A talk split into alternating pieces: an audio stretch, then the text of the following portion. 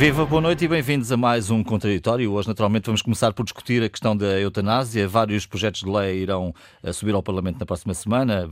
Projetos de lei sobre morte assistida. Há aqui algumas cambiantes nesta, nesta temática. Eh, suicídio assistido, eutanásia, enfim, estamos aqui a falar de coisas diferentes. E falou-se muito, António, de, do referendo. Há aqui ainda quem acha que o referendo possa passar. Eh, qual é a tua opinião? Achas que há aqui alguma margem para que isso aconteça? Vamos ver, as coisas estão mais ou menos em aberto, embora me pareça que no, no próxima semana uh, os projetos que estão em discussão vão ser aprovados na generalidade, veremos o caminho que fazem, se uh, houver um uma proposta de referendo. Podem, podem, podem baixar à Comissão. Sim, não, serão aprovados na generalidade ou baixar à Comissão logo, mas tudo indica que seja esse o caminho. Mas este processo é, pode ser interrompido se um referendo vier a ser aprovado. Portanto, digamos que tudo é possível ainda, sendo certo que me parece que existe na Assembleia da República, ao contrário do que aconteceu na legislatura passada, em que vários projetos foram chumbados, alguns deles por poucos votos. Cinco.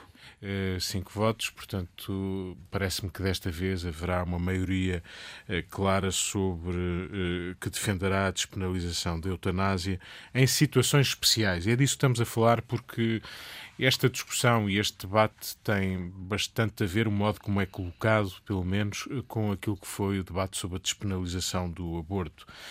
Com facilidade, esta discussão vai tornar-se bastante demagógica e diria até eh, pouco recomendável, no sentido em que parece que, tal como aconteceu na despenalização do aborto, eh, há alguém a defender vamos matar as pessoas hum. que estão muito doentes e, portanto, isto de repente, despenalizar é claro. torna-se liberalizar, que é sempre aquilo que os adversários uh, vão colocar. Uns que querem uh, valorizar a liberdade individual, e esse é o valor absoluto, outros que querem fazer da vida humana também um, um, valor absoluto. No fundo, é esta, é esta dicotomia que aqui se coloca.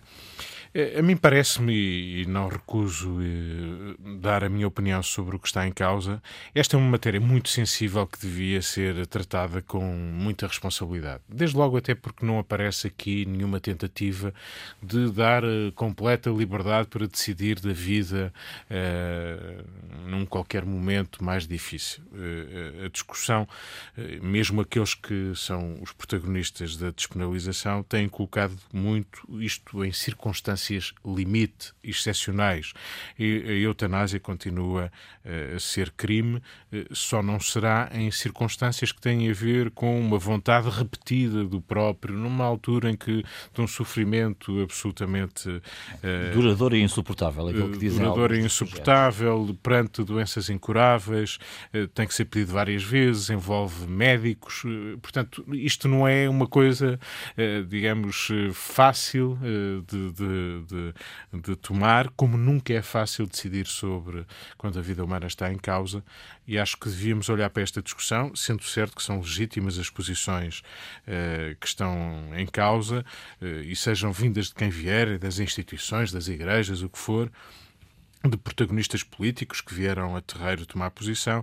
Acho que toda, todas essas posições são legítimas. É uma questão muito sensível sobre a qual é difícil ter uma posição muito, uh, fechada. muito fechada e muito definitiva. Uh, muitas vezes na nossa vida, perante familiares, somos confrontados com situações limite que nos deixam muitas interrogações e não é fácil ter uma posição definitiva. Em qualquer caso, era importante que tivéssemos em conta que o que aqui está em causa não é liberalizar, não é deixar de forma discrecionária o, o destino da, da, vida humana, é em circunstâncias limite, é isso que está em discussão, uh, uh, avaliar ou decidir se é possível alguém ter uma palavra final sobre o seu destino.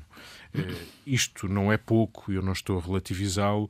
O que não relativizo é algumas tomadas de posição que, sendo legítimas, como a que Cavaco Silva veio tomar, ou depois até Pedro Passos Coelho de outra maneira, que revelam um pendor muito antiparlamentar. Nós podemos criticar a posição da A ou de B e temos todo o direito de o fazer. Agora, dizer que é leviano que os deputados decidam, a mim, eh, perante pessoas que já eh, eh, desempenharam cargos de tão grande responsabilidade como Primeiro-Ministro ou de Presidente da República mete muita impressão. Marquem, Desde logo. Marquem o nome dos deputados. Exatamente, registem. Cavaco chegou a dizer os nomes dos que votarem a favor devem ficar registados na memória dos portugueses, como que, digamos, uhum. apanhados a, a, a dedo. Ora, isso é tudo o que não devemos fazer porque, desde logo, esta discussão, só demora mais um minuto, esta discussão eh, não é uma discussão que tenha sido iniciada agora. Não vale a pena vir com essa história que isto ainda não, não se tinha discutido. Há anos que vivemos nesta discussão, em qualquer altura é legítimo que quem tenha iniciativas legislativas as apresente. Eh, como é legítimo que quem queira fazer um referendo reúna assinaturas para o, para o fazer vingar. Acho que esta questão é uma questão que tem a ver com direitos, liberdades e garantias, desde logo é uma questão que se coloca aos deputados. A Assembleia da República ser precisamente um dos de suas decisões mais importantes passam pelos direitos, liberdades e garantias. Portanto, a ideia de eh, antiparlamentar que algumas vozes vêm trazendo ao público é tudo o que não quereríamos para uma discussão deste tipo tão eh, difícil, tão importante, tão sensível, eh, e isso é aquilo que me choca no, no que ouvi vi no que vi até agora. Deixa-me dizer, a propósito desta temática, também se fala aqui na, na eutanásia passiva, que é, no fundo, uh, não fornecer às pessoas medicamentos que são necessários para o prolongamento da sua vida. Isso já pode, em Portugal, já é legal, digamos assim, a pessoa dizer que não quer, no o testamento vital, vital, já existe. Já não quer tratamento, nestas circunstâncias, eu não quero ser tratado, não é? Uh, não é a mesma coisa, mas está aqui nesta, nesta esfera do que se está a tratar. Luís, a tua sensibilidade também relativamente a esta matéria, matéria de referendo, matéria da, da competência do Parlamento, Olha, eu estou um pouco como, como o António, ou seja, uh, eu uh, tenho uh, inquietações em relação à eutanásia, mas há uma certeza que eu tenho, é que não quero um referendo. por, e, e passo a explicar, eu não gosto de referendos pelo potencial populista, demagógico e, di, e, distorcedor, digamos assim, da verdade dos factos que têm os referendos. Isso de modo geral, e hoje, nos tempos das redes sociais, pior ainda. Secou a, a discussão sobre a, o aborto. Isso já foi possível, ou menos. Uh, hoje eu imagino que seria Uh, com, a, com, com, as, com, a, com, as, redes sociais e as múltiplas vontades de multiplicar uh, perfis falsos, bots, como se diz, enfim, e, e muitas outras coisas. Portanto, dizer, que distorcem a verdade. Uh, eu depois penso que, uh, quer dizer, despenalizar a eutanásia, como dizia Isabel Moreira, não é a mesma coisa que legalizar a eutanásia ou o direito a matar. Uh, eu acho isso muito radical. Eu, quando tenho inquietações, é porque, na verdade, a forma como nós morremos um, deve ser, opa, é com certeza, seria, será a decisão mais importante da nossa vida, não é? Se pudermos ter essa decisão. Se pudermos ter essa decisão, porque é, é, é isso. E, e às vezes, e digo francamente com experiências eh, próximas de familiares, que trocar a qualidade de vida por quantidade de vida é uma equação muito complicada. Porque pode-se prolongar a vida indefinidamente, uma pessoa pode negar isso, não é? E os seus parentes mais próximos, se essa pessoa, imagine, se tiver um, um, AVC, uma coisa fulminante, os seus parentes mais próximos também podem dizer que não querem que, que, lhe seja, que ele seja que esteja em, com vida suportada, sim, não é? Sim. Não, vida uh, suportada por, por, por uh, meios uh, exteriores. Agora, é verdade que a eutanásia passiva também, de certa maneira, já se pratica, porque quando tu dás, como já tem, dado, sido, tem sido dado o exemplo, quando tu dás a um doente terminal uh, atormentado pelas dores, cuja, como diz o, o como diz o texto, aliás, creio que é da proposta de lei dos verdes, sabendo que a agonia tortuosa é a única expressão de vida que vai conhecer até ao fim da sua, até ao dia da sua morte. Um, isto é terrível. E quando tu dás, uh, uh, tu podes combater, as pessoas têm feito uh, paliativos versus cuidados paliativos versus despenalização de eutanásia, mas a verdade é que os próprios médicos dizem que em determinadas situações não há morte, não, não, quer dizer, não há capacidade de, de, anular a dor, e tal dor insuportável e tortuosa. E, e eu sou muito sensível a isso, porque tu dás um sedativo a uma pessoa que está com dores horríveis e ela fica mais 15 dias inconsciente e depois morre. é, estamos, na verdade, no, no, no, no cerne, no âmago da nossa decisão sobre o que é a vida e a morte. Por isso, eu uh, respeito muito a liberdade individual de cada um. Acho que isto é uma coisa sobretudo, não quero um referente sobre isso porque vai distorcer a verdade dos factos e acho que há muita gente, e, e discordo que o do argumento que uh, se convoque-se um referente para evitar uh, a legislação. Uh, estou como diz o António e como, aliás, ontem disse o próprio Rio Rio, que aqui está em causa não é o referendo, é a votação do dia 20. Os, os, eu quero, cada um de nós uh, vota de acordo com a sua consciência, cada um de nós pensa e age de acordo com ela presumo eu.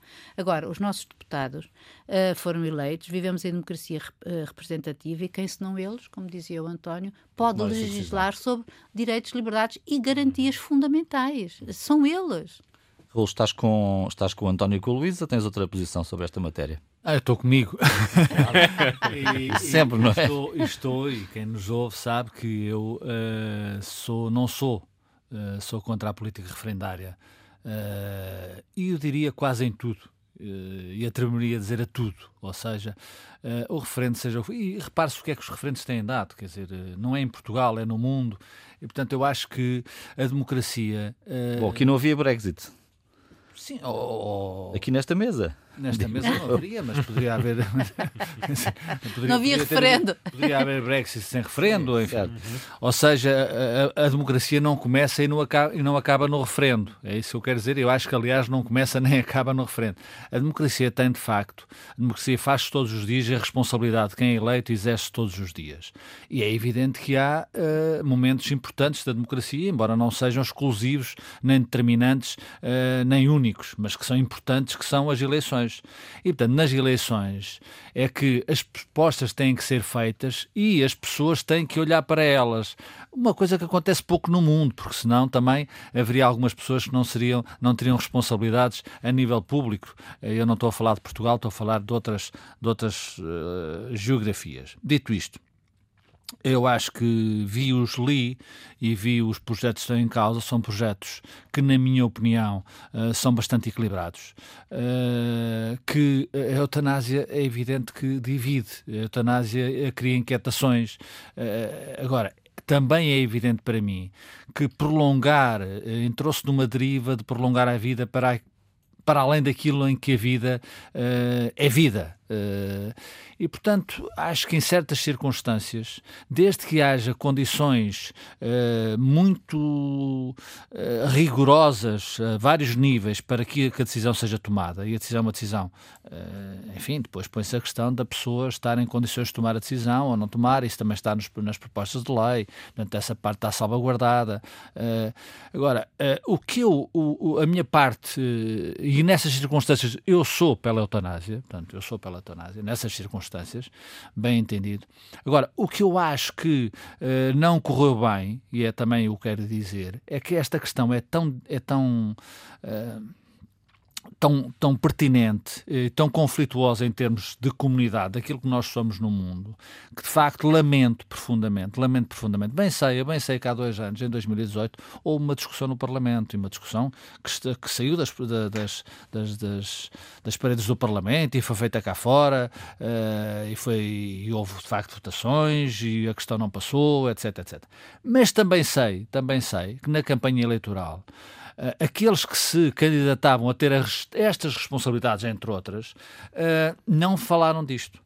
Uh, tirando o CDS, se, se bem me lembro, e Assunção Cristas, eu acho que, inclusive. Houve alguns programas que tinham este. Sim, houve algum. Ampassan, sim, é verdade, é Ampassan. Mas quer dizer, eu acho que o assunto, se havia a intenção e pelos vistos havia, e é legítimo que essa intenção se verifique, atenção, se havia essa intenção de passar 3, 4 meses das eleições, esta questão fosse, de facto, uh, confrontada em termos de decisão, eu acho que era obrigação, extrema obrigação, sobretudo partidos de poder, como o Partido Socialista e o Partido Social Democrata, sobretudo partidos de poderes que vão exercer essa responsabilidade, que tivessem não só no seu programa eleitoral, como fizessem desta questão uma das uh, uh, linhas de força da sua campanha eleitoral. Posso só. Uh, eu, eu, eu, acho que é obviamente. Eu estou a dizer isto, António, certo. eu estou a dizer isto depois de ter dito o que disse, ou seja. É, não... De acordo, de acordo. Mas era só nesse ponto. Eu acho que essa clareza, obviamente, é sempre importante. O grande problema, eu julgo que apesar de tudo, compreendo e, e acho uh, uh, que houve justifica, justificação para não o fazer, porque, por exemplo, esses dois partidos estão obviamente divididos em relação a essa matéria. Mais uma Isto é, razão. É, e não sequer têm uma posição. E mesmo no final não vão ter uma posição. Eh, PST e PS vão dar liberdade de voto sim, e têm sim, sim. na sua consciência ou na sua decisão eh, a ideia de que isto é um problema individual de cada um dos deputados. Quer dizer, que é um problema bem. de consciência. Ou seja, se isto... Os próprios líderes divergem os próprios... ou têm exatamente. diferentes. E, e, portanto, se há esta liberdade, significa que o partido não pode impor uma linha. Eh, claro, no, sentido não, de dizer não, que é a favor ou não contra. Não é no sentido, eu não estou a dizer no sentido de introduzir esta matéria uh, no programa eleitoral para discussão e salvaguardando que é uma matéria em que o partido, por razões uh, uh, que assim define, dá liberdade de voto. Portanto, que é o que vai acontecer nos o que É evidente, depois o que é que acontece? Acontece que um, uma questão que, que, é, que, que divide a sociedade, uma questão que é conflituosa, uh, torna-se ainda mais conflituosa. É evidente que já disse que não sou pelo referendo, uh, já disse que nestas circunstâncias que eu li uh, aceito a eutanásia nestes, nestes uh, limites. Agora, acho Estamos que é uma questão tão séria, tão séria, que de facto devia ser uma responsabilidade, mesmo que ela não fosse clara em termos de proposta eleitoral. E não foi, e não foi. Portanto, não foi que surge agora a Igreja Católica numa posição que não devia uh, nascer do dentro da Igreja, mas devia do, vir dos leigos para a Igreja. Isso não, não está a acontecer. O que é que vai acontecer? Eu acho que vai acontecer que uh, há aqui uma palavra importante. Uh, para terminar, que é do Presidente da República. Uh, ou seja, o Presidente da República pode fazer várias coisas, não muitas, mas pode, pode enviar para o Tribunal Constitucional. Uh, Parece-me que a lei passará no Tribunal Constitucional, pode promulgar. tenho dúvidas que Marcelo vá promulgar, tucurre esta lei, eh, pode vetar, mas vetando, a lei regressa ao Parlamento e vai ser reconfirmada, mas marca uma posição do Presidente da República. De qualquer das formas, só numa pequena nota política, a eutanásia vai entrar também na campanha presidencial, certamente que se vai seguir, não sei quando, mas que vai já a seguir vai acontecer. Nós estamos a menos de um ano dessa. dessa... Estamos a menos de um ano, não estamos, não, estamos a menos de um ano da, da campanha e estamos com, com candidatos já afirmados, estamos com Marcelo Belo de Souza a dizer que só vai ser candidato em novembro, o que obviamente lhe dá jeito, e estamos com Ana Gomes muito pressionada para ser candidata. Por alguma razão, Marcelo na Índia fez questão de divulgar que iria marcar, nem sequer marcou ainda, eh, audiências com as confissões religiosas a propósito claro. De eutanásia. E, portanto, obviamente que esse é um assunto que o preocupa e muito provavelmente acontecerá e que o Raul disse há pouco. Não, estou a falar na perspectiva das presidenciais, como tu disseste. Bom, certamente. Viva, boa noite e bem-vindos à segunda parte deste contraditório. Vamos aqui falar de um dos temas uh, da justiça, temas da atualidade. Os procuradores do Ministério Público são afinal autónomos nas suas decisões ou estão subordinados à hierarquia.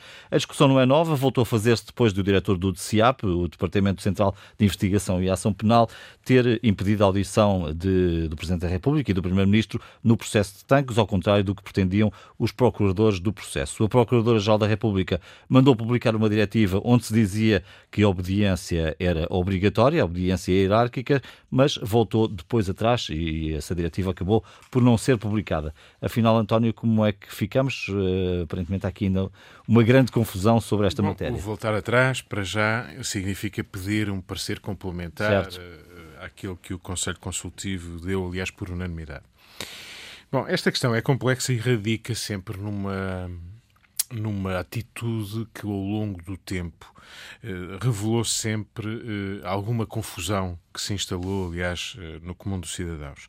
É que os magistrados do Ministério Público se possam confundir com os magistrados judiciais. Os magistrados judiciais são, por natureza, independentes. E, desse ponto de vista, não há Parte aqui... desse princípio. Não, não. Nat... Os magistrados judiciais, os juízes, claro. são, por natureza, independentes. E só eles e só eles e mesmo as decisões deles são objeto de recurso. Ou seja, não, uh, a sua decisão não, não é necessariamente, uh, no limite, suficiente ou definitiva, digamos assim. Uhum. Ora, os magistrados, o Ministério Público é um órgão que tem um, uma configuração em Portugal eh, sui generis, não é muito habitual lá fora, mas é e bem, na Constituição isso está estabelecido, um órgão autónomo, mas não é independente. O que é o Ministério Público? O Ministério Público, grosso modo, é o advogado do Estado. Não é outra coisa. É, em regra, lá fora, o advogado do Estado está eh, circunscrito e obedece ao poder político. Representativo, democrático. É isso que acontece. Há também. Não, não, cá, não, não, cá não acontece, independentemente de alguns há, há umas intermitências, houve uma intermitência com Joana Marques Vidal. Não, não, análise já mais política. Estou a falar daquilo que está Tecnicamente. Não estou, não estou a falar disso. As práticas depois podíamos avaliar cada procurador, cada governo, Exatamente. cada momento, mas isso é outra discussão. Estou a falar do campo dos princípios. Eu, aliás, estava a abrir aqui uh, a Constituição da República para não haver dúvidas sobre isto. O que lá está escrito é que, de repente, nós ouvimos uma discussão que parece que alguém quer tocar na independência dos magistrados do Ministério Público. Os magistrados do Ministério Público não são independentes. Isso é uma ideia falsa que sempre se quis eh, fazer valer na opinião pública como se fosse comparável, mas não é, apesar da saudável autonomia que devem ter. O que diz a Constituição, ao Ministério Público compete representar o Estado e defender os interesses que a lei determinar, bem como, com observância no disposto no número seguinte, isto agora não interessa, participar na execução da política criminal definida pelos órgãos de soberania, exercer a ação penal orientada pelo princípio da legalidade e defender a legalidade democrática. Goza de estatuto próprio e de autonomia nos termos da lei. Eh, os agentes do Ministério Público são magistrados responsáveis e hierarquicamente subordinados hierarquicamente subordinados. Bom, eh, isto não se alterou, está na Constituição, está no Estatuto do, do, Ministério Público, foi revisto há pouco tempo, e daí também a ideia da Procuradora de clarificar e ter pedido este parecer. Eu não vejo nada de mais no parecer e, sobretudo, depois de António Colonia ter, que julgo ser insuspeito nessa matéria, ter esclarecido e ter feito a sua leitura. Foi dirigente do sindicato durante muitos anos? Foi dirigente do sindicato dos magistrados do Ministério Público. Obviamente que eles ficaram um pouco incomodados com a, eh, a sua tomada de posição. Eu faço apenas um reparo e julgo que esse eu não tenho justificação e acho que não é nada saudável, acho que é reprovável e deve ser alterado uh, de acordo com a tal diretiva e o parecer que veio do Conselho Consultivo, que é todas as intervenções no processo têm que ficar registadas e assinaladas, sejam de quem for da hierarquia, de quem é que disse que isto era se pode. Se, era isso que se ia pagar, não é? Mas esse é o, esse é o ponto e o erro. Esse apenas. É o não, esse é o ponto, não é apenas esse o ponto. É que esta discussão não é inocente. Uhum. Houve sempre esta dialética e este, eh, este mal-estar, os magistrados do Ministério Público acharem que não devem prestar contas a ninguém, nem à sua hierarquia. Eles são iguais aos juízes. Isso não é verdade nunca foi verdade e por mais que isso tenha acontecido, porque aconteceu, daí as expressões que ouvimos, alguns procuradores como o Procurador-Geral da República é uma rainha de Inglaterra, isto é, não manda nada, ele está lá, mas cada magistrado faz o que bem entende. Nós sabemos que, obviamente, não foi Tenho assim. dúvidas, mas enfim. Não, não tens tu dúvidas, temos todos dúvidas é. que isso tenha sido assim. Houve orientações que foram dadas e que são muito discutíveis, para não dizer outra coisa. Eh, houve coisas que não foram feitas e deviam ter sido feitas. Agora, a ideia da hierarquia é é aquela que, que é pressuposta e que está estabelecida. O que não pode acontecer é que qualquer intervenção num processo não esteja devidamente registada. Luísa. Olha, hum, o, os magistrados judiciais ditos Ministério Público, uh, os procuradores, efetivamente são uma instituição hierarquizada. Portugal, como já se disse, tanto escolheu, e até foi um governo PS, foi Almeida Santos, que entre quando se tratou de discutir este assunto, uh, escolheu entre as várias soluções possíveis em relação ao Ministério Público, ou torná-lo dependente do governo, que era, por exemplo, a solução italiana, ou outro de outros países, ou torná-lo autónomo, mas hierarquizado, como qualquer outra, uh, enfim, uh, não quero dizer profissão, mas enfim, carreira uh, especial, de qualquer modo. e eu acho que isso é fundamental, a gente entender que é uma, que é uma hierarquia, que eles são uma hierarquia e que estão dependentes. E que, portanto, têm a obrigação de acatar as ordens do seu superior. Não todas, nem sempre porque também está no seu estatuto que eles têm o dever de recusa, dever de recusa de ordens ilegais e poder de recusa para uh, perante quando a violação da sua consciência. Uhum. Ou seja, se uma ordem, uma interferência se quiser dizer que interferência, que eu não considero que seja uma interferência, mas quando uma instrução dada por um superior hierárquico um, viola a sua consciência, é como nós jornalistas também poderemos alegar a objeção de consciência se o nosso superior hierárquico nos pede para escrever alguma coisa sobre a qual nós temos uh, essas, essas, essa, dúvidas. Essa, essas dúvidas. Por isso, eu acho que isto aqui, e estou de acordo com o António, quando se diz que isto não é inocente, surge, a gente sabe que surge com tanques, como tu bem disseste, com o procurador Albano Pinto que veio negar ao procurador do processo de tanques que queria ouvir Marcelo Rebelo de Sousa e, e sim, Marcelo Rebelo de Sousa, sim. sim mas no caso era foi só em relação a Marcelo Rebelo de Sousa, o Presidente da República, uh, e por isso eu acho isso perfeitamente legítimo, porque nós também podemos pensar o contrário, que é os procuradores, ou quem defende, ou quem está contra esta diretiva, que vai ser agora sublinhada, etc., sublinhada, isto é, Uh, esclarecida mais ainda pela, pelo, pelo tal novo parecer que a Procuradora pediu. Dizem que isto pode abrir a interferência política uh, para uh, que isso impede e que isso pode impedir os procuradores de, de investigarem ou de fazer abrirem processos em relação a processos políticos, nomeadamente ou apolíticos, quero dizer. Mas também pode-se pedir o contrário, que é impedir interferências de cariz político, que elas ocorram. E nós sabemos que o Ministério Público já nos tem demonstrado subejamente que tem frequentemente agendas próprias em relação a determinados acontecimentos e que nunca ficam esclarecidas. Que essas instruções fiquem nos processos? Eu acho que sim, que devem ficar, quando elas são efetivamente instruções de ordem processual e determinantes em relação ao processo. Agora, se é um conselho, olha, eh, devias, eh, devias ouvir eh, como testemunha também a ABC, ou, ou não sei o que é que achas disto, ou, ou ler o artigo não sei o quê, ou, ou uh, uh, socorreste de outros acórdãos, etc., não vejo que isso seja uma, uma, uma quer dizer, um caso de lesa majestade que deva lá ficar. Agora, tudo o que seja uma instrução efetiva de ir por ali ou ir por acolá, acho que sim, em nome da transparência e de todos os cidadãos poderem perceber o que se passa. Oh, oh. Claro, tem que haver hierarquia, a hierarquia tem que funcionar, a cadeia de responsabilidade tem que existir, seja no que for, e então nesta matéria ainda mais. A questão não é essa, essa existe, muito bem. A questão, de facto, é que uh, é para mim impensável. E é, porque é que isto surgiu? Surgiu porque surgiu a hipótese de uma ordem dada não ficar escrita. Uh, e, portanto, isso é absolutamente uma ordem de um superior, alguém que está a investigar um caso, seja ele qual for, dizer assim, pá, tu vais fazer isto e aquilo e não ficar escrito, no universo que estamos a tratar, eu acho isto absolutamente impensável. De resto, não sejamos ingênuos. Curiosamente, a ordem de que o pretexto disto ficou escrito. Exato. Sim, sim, sim. Curiosamente, Curiosamente aquela que foi o pretexto. O que, também, o que também revela bem a, a, clareza na confusão que anda naquele, é. naquelas, naquelas é, é que estamos a discutir isso aqui, é, senão essa discussão não se faria. Mas quer dizer, isto tem não, sido assim, isto oh, é recorrente. Oh, ainda há outra coisa que é a história da seriedade, porque em última análise, vamos a ver, cada magistrado, seja juiz, seja procurador, eh, a primeira questão que se coloca é que sejam pessoas sérias, honestas, independentes e que, uh, e que possam agir segundo a sua consciência, de forma justa, correta, etc.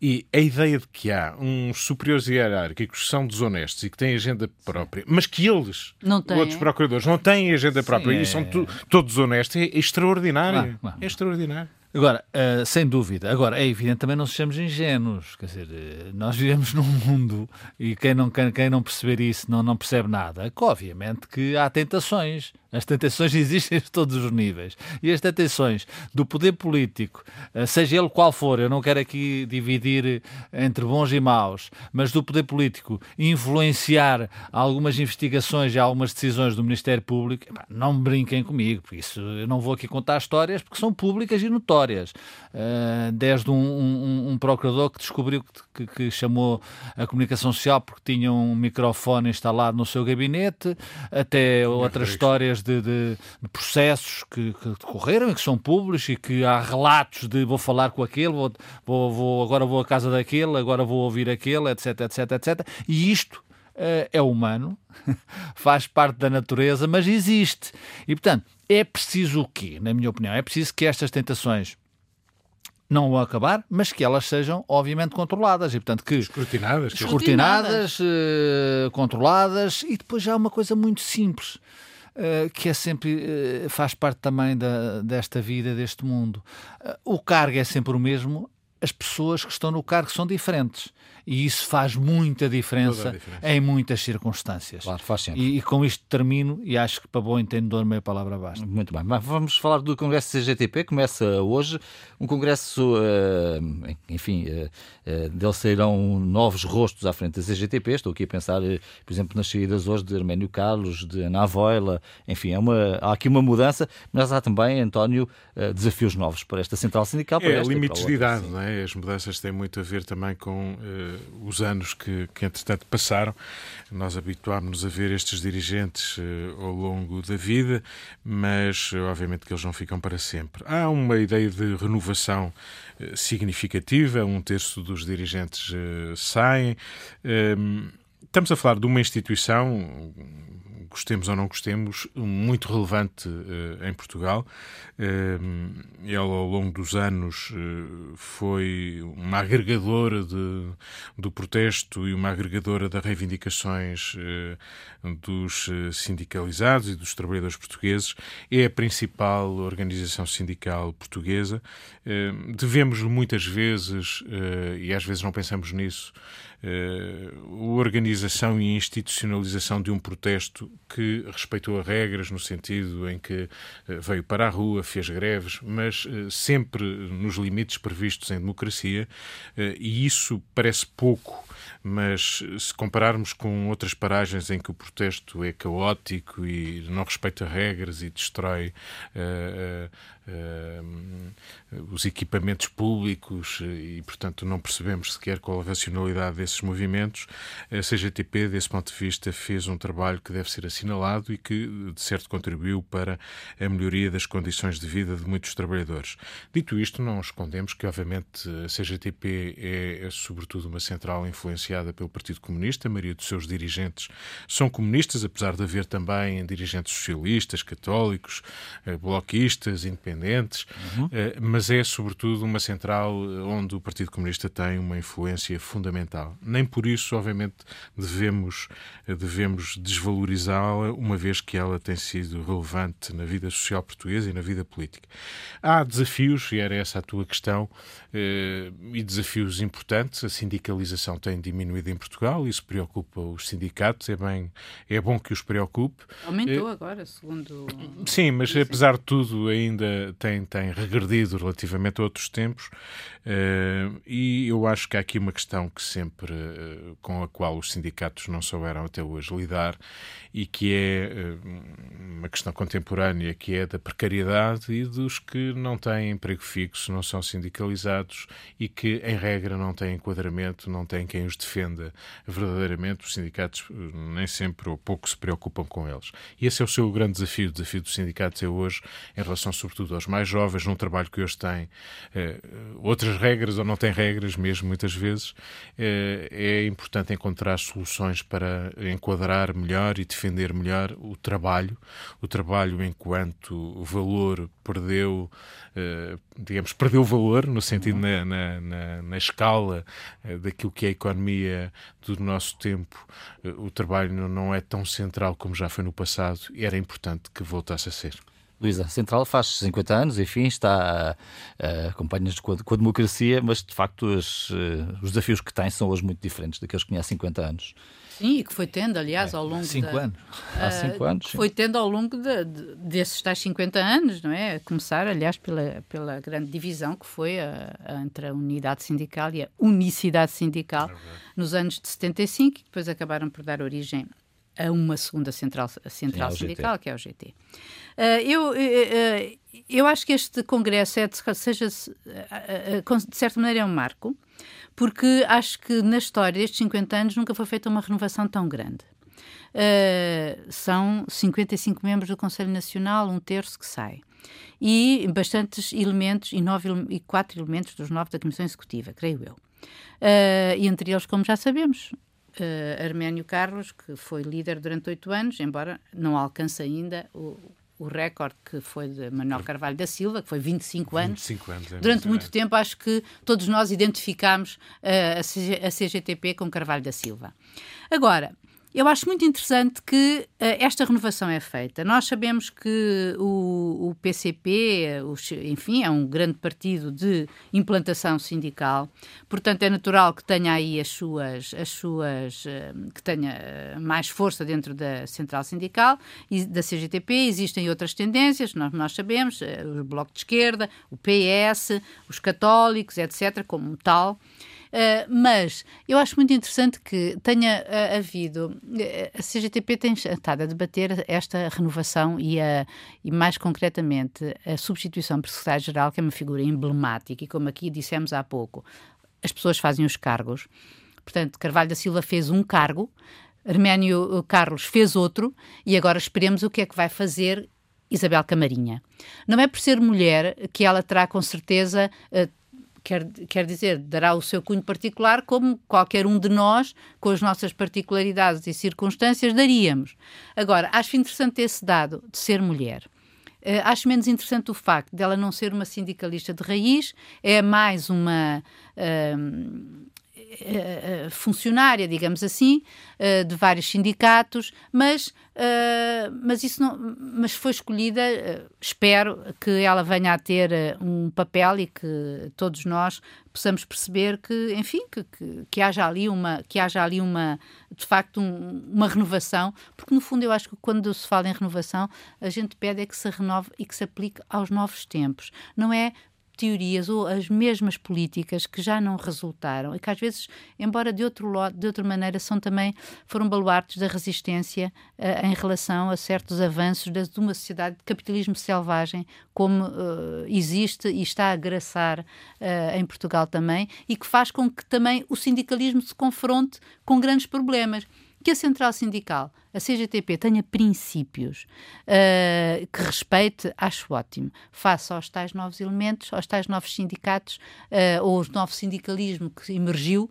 e que te, teve muito mais poder, exatamente porque não tem tantos princípios e porque se regeu pelo meio, pelo, pela ideia de que uh, os meios valem os fins, quaisquer que eles sejam. Uh, nem todos, isso, Luísa, nem todos. Nem todos. Nem todos. Nem todos é, é também é verdade que alguns nasceram porque sentiram que, que, que os sindicatos tradicionais não respondiam não, às não suas questões, exato. mas não saíram das margens que tinham dentro é. da lei, não é? Agora, o António há pouco dizia. São os filhos da geringonça, são esses sindicatos. Sim, mas exato, não é também, nada também. sequer de novo. De qualquer modo, eu... não é nada de particular em Portugal. Não, mas há coisas que são eu acho que a greve dos motoristas uh, convoca-nos em relação a esse aspecto. Mas estar, por exemplo, a pensar no, no STOP, que foi um movimento dos professores. Ah, sim, isso é outra coisa. Sim, sim, isso é outra mas, coisa. Isso é outra coisa. Mas movimentos é... de várias naturezas. É. E... Eu nem integro o STOP. O STOP é um novo sindicato. Não é uma. Não é um, uma. Eh, e que não encetou um tipo de atividade completamente à margem, digamos, destes princípios que eu estou certo. a dizer, não é? é? É completamente diferente. Agora, eu só posso desejar à Isabel Camarinha mulher, que efetivamente uh, dê um novo folgo à, à CGTP e, e, que, enfim, para bem da, da sociedade e dos trabalhadores portugueses. Raul. Eu tenho a expectativa de como é que esta CGTP, que é a mesma, articulada com o Partido Comunista Português, tem 50 anos, o Partido Comunista tem bastante mais, eh, vai de facto atuar neste novo quadro, eh, deste mundo que é diferente, onde as ferramentas eh, são, não são aquelas que eram convencionais e tradicionais há 50, há 20, há 30 anos, há 10 e, portanto, num novo quadro político também. Essa é a minha expectativa. Ou seja, uh, só um parênteses reto, ainda hoje, ainda hoje há notícia de que não tem nada a ver com o sindicalismo, mas tem a ver com o quadro político.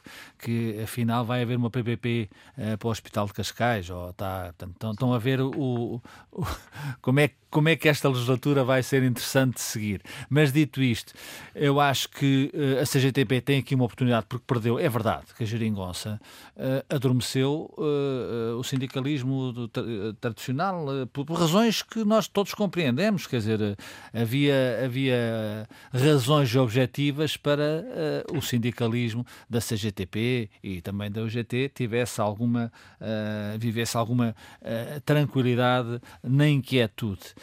isso eu acho que terminou. Arménio Carlos, quero dizer aqui, acho que fez um papel relevante, relevante nestes últimos oito anos. não conheço Isabel Camarinha, mas bem-vinda mais uma mulher à primeira linha à primeira linha do combate uh, democrático. Agora, é evidente que uh, se a CGTP não, também não mudar de vida, ou seja, não se enquadrar uh, neste novo mundo de, de, de do sindicalismo que hoje existe. Eu não sou contra movimentos que aparecem para defender uma, um, seja uma causa, seja um, um grupo uh, profissional qualquer. Eu acho que isso existe hoje, é assim. Uh, senão estaríamos todos uh, contra as redes sociais. Podemos estar, mas elas existem.